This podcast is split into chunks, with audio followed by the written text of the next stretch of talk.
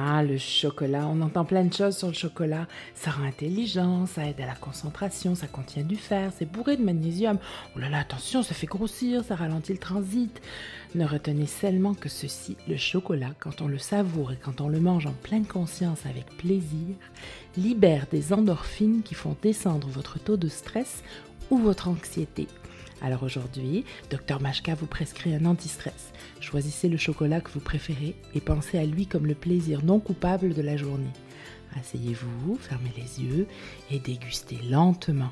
Pensez à la douceur qui fond sur votre langue et descend doucement dans votre gorge. C'est promis, celui-là ne se rendra pas jusqu'à vos hanches.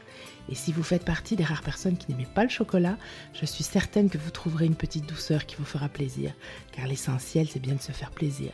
Allez, on se retrouve demain pour un peu d'humour.